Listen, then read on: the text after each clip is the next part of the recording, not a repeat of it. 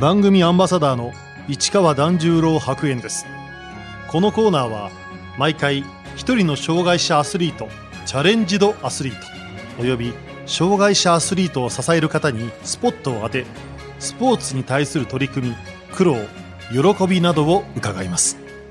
ブラインドサッカー田中一華です。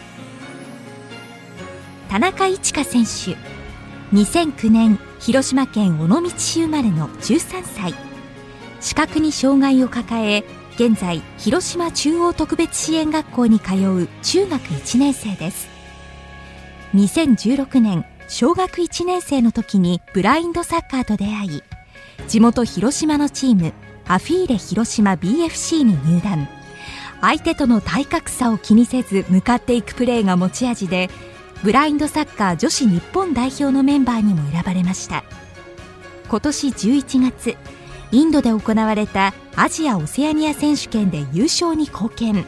来年行われる世界選手権でも優勝を目指します。田中選手の現在の視力は？右目はもう全く見えてなくて左目は人の影や明るいとか前に人がいると分かります。ブラインドサッカーを始めたきっかけは？友達が先にサッカーやっててその友達から一緒にサッカーしようよって誘ってくれたのがきっかけでした。男子の選手です。その時すぐにああ楽しそうやってみようと思って見学に行かせてもらいました。初めてアイシェードという目隠しをつけてプレーした時怖さは感じなかったんでしょうか？最初見えずにやるっていうのがすごく怖いイメージがあって言ってたんですけどすごいみんな上手くて私もこんな風になりたいって思って始めました。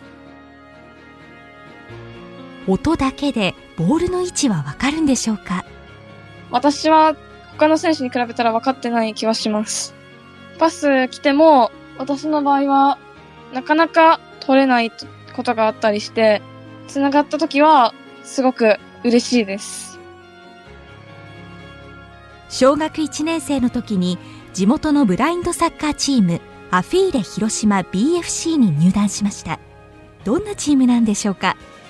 請願の人もたくさんいる中でやってるんですけど年齢も様々でだけどやってて話しにくいとかそういうのがなくて話しやすかったりすごく明るい雰囲気のいいチームだなって思います。私が入った時はまずドリブルとかみたいなボールに触るっていうことから始めました。田中選手は今年に入ってステップアップ。試合に出場しだんだん自分の思う通りに動けるようになってきました。今年試合に出れるようになって代表メンバーに選ばれるようになって練習参加させてもらうようになってからやっとこう動けばいいんだろうって考えてその思った通りに動けるようになってきたんだろうなって思いました。身長150センチと小柄ながら体格が自分より大きい男子選手にも向かっていく田中選手。とりあえず恐怖心をなくすことから始めないといけないかなと思ってて怖がってたら多分全然当たっていくこととかができないと思うので私は負けないっていう気持ちで恐怖心を捨てて向かっていくのが大事なのかなって思ってます。時には当たり負けすることもあるそうです。負けたくないから痛いって言いながら多分立ってると思います。こんな性格になったのは多分去年か今年くらいになってからです。今なんかすごいよく笑うねって言われるんですけどあの女子代表に入ることで馴染んでいく中でだんだん明るくなったなっていうのは感じてます。田中選手がブラインドサッカーを始めて1年後の2017年女子日本代表が結成されました。最初に女子代表に呼ばれたのは今年の4月はギリ12でした。私自身そんなプレーが上手いと思ってなかったので全然呼ばれた時は私が呼ばれたんだってすごいびっくりしました。もちろんチーム最年少監督からはどんな言葉をもらったんでしょうか？私はまだまだ伸びるとか、だからこれからも頑張ってくださいって言われました、その時は。試合に出れるのが中1になったばっかりで、さすがに出れると思ってなかったので、試合形式の練習にもなかなか参加できなかった私が、今年の6月に試合に出て、プレイしてるっていうのも驚きだったし、その試合の中での動き方も、だんだん分かってくるようになって、周りの人のアドバイスとか受けて、理解して動くことができるようになっているのは変わったところなのかなって思います。代表での田中選手のポジションと役回りは？私のポジションはピボって言って一番高い位置にいるんですけど、相手にどんどん当たっていって、ボールを取ってどんどんシュートするっていうのが私の役割だと思います。田中選手は今年11月にインドで行われた女子の国際大会アジア・オセアニア選手権に代表メンバーとして出場。これが初めての海外遠征でした。飛び上がるかと思ったくらいすごい嬉しかったです。本当に初海外でした。すごく自分で誇っていいことなんだろうってみんなにすぐ自慢したいくらいの気持ちでした学校はどうしたんでしょうか？学校一週間休ませてもらって行きました。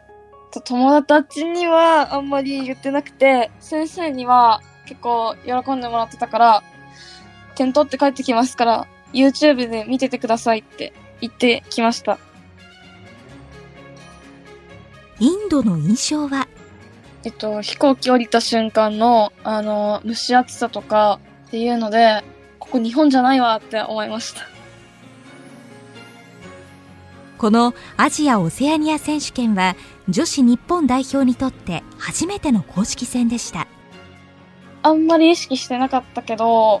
みんな見てくれてる中でやることだし初めての公式戦っていうのもあったから点は取りたいなとは思ってました。大会には日本とインド2つの国が参加第1戦田中選手は第1ピリオド開始8分から途中出場しました。インドの選手たちはどんな印象だったんでしょうか？当たってて体格がいい選手なんだろうと思ってました。1日目はすごいバタバタ倒れちゃってどうなのかなこれって思ったんですけどえっと2戦目に入ってあのなかなかディフェンスされてるとゴールに行ったりすることができなくてやっぱり体幹とかすごい鍛えられてるんだろうなって思いました。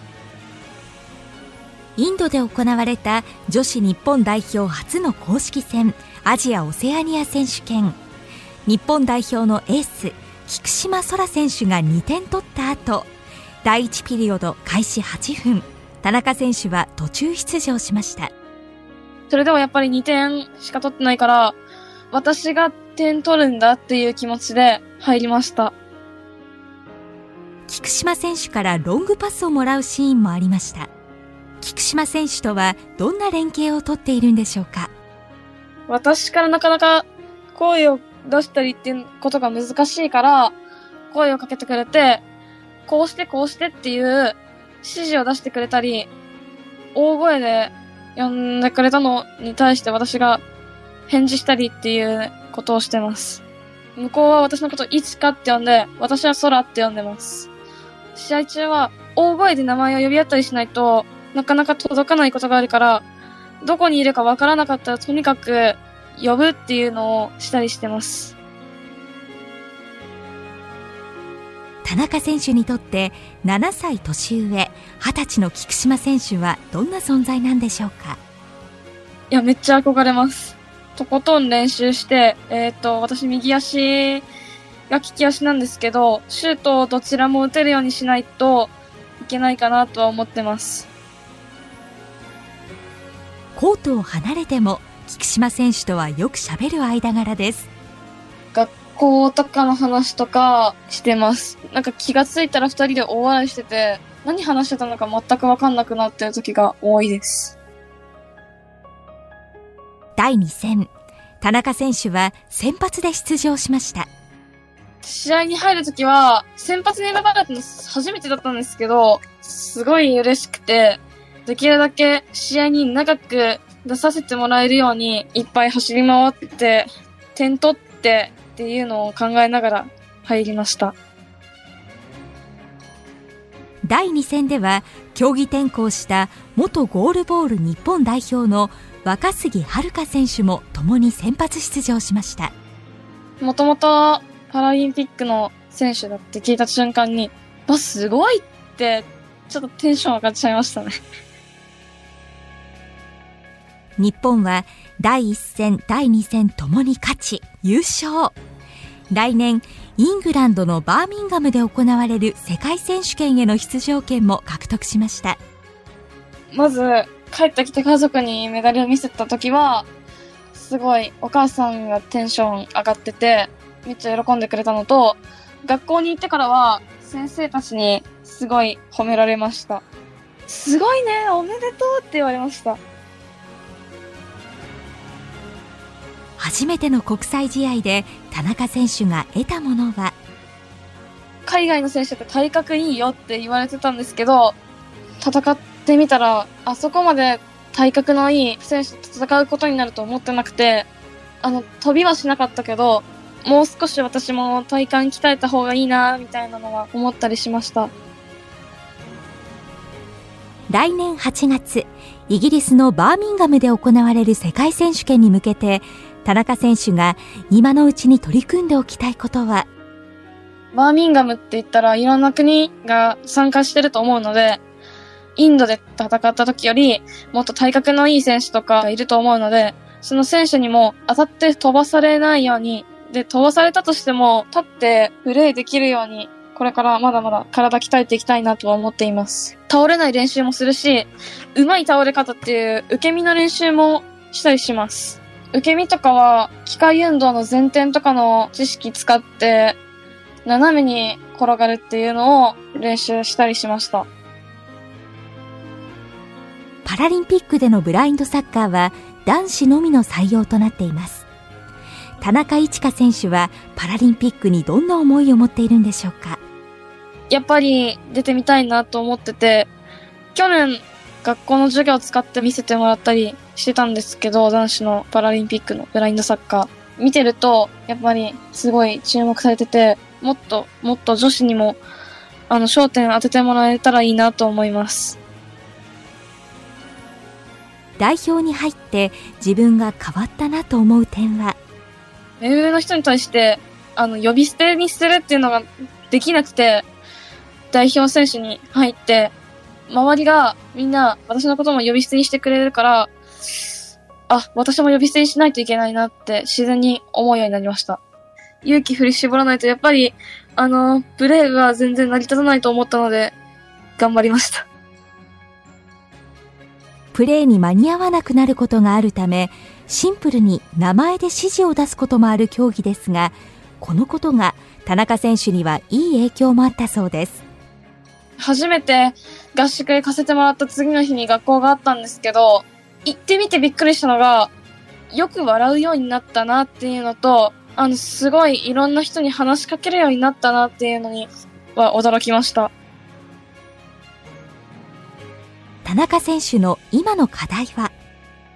ロングパスだったり、そもそもパス受けるのも苦手で、ゴールスローとかも私のところに来たってテンション上げてても、取れなくて、相手ゴールスローになったりすることが多いんで、その、パスとかゴールスローとかを足元に収めるっていうのをしないといけないなって思っています。中学1年生の田中選手競技だけでなく勉強も頑張っています勉強があるから、週一のチーム練習に参加してる程度だと思います、今は。もうテストがある週は、サッカーは参加できないってことで、練習休んだりして、とことん勉強に打ち込んだりしました。放課後、下校時刻ギリギリまで残って、先生に補習頼んだりして、なんとかやってます。来年の世界選手権に向けて抱負を伺いましたすごい体格のいい選手とかもいると思うんですけど、その体格のいい選手に負けないようにプレイしたいです。田中選手には普段よく聞く大好きなアーティストがいます去年の文化祭で歌詞の内容すごい大部分変えたんですけど、そのすごい思い出の曲があって、世界の終わりの RPG って曲を聴くと懐かしくなるし、だけどやっぱり落ち着く曲ではあります。歌っている時の声とかがすごく好きで聴いてます。セカオワっていうくくりをなくすと、えっと、牧原のりゆきの曲が好きなので、すごいよく聴きます。どんな時もとか、もう恋なんてしないとかっていう曲よく聴きます。多分お母さんの影響ですね。コートを離れると普段はどんな中学生なんでしょうか？よく言われるのは、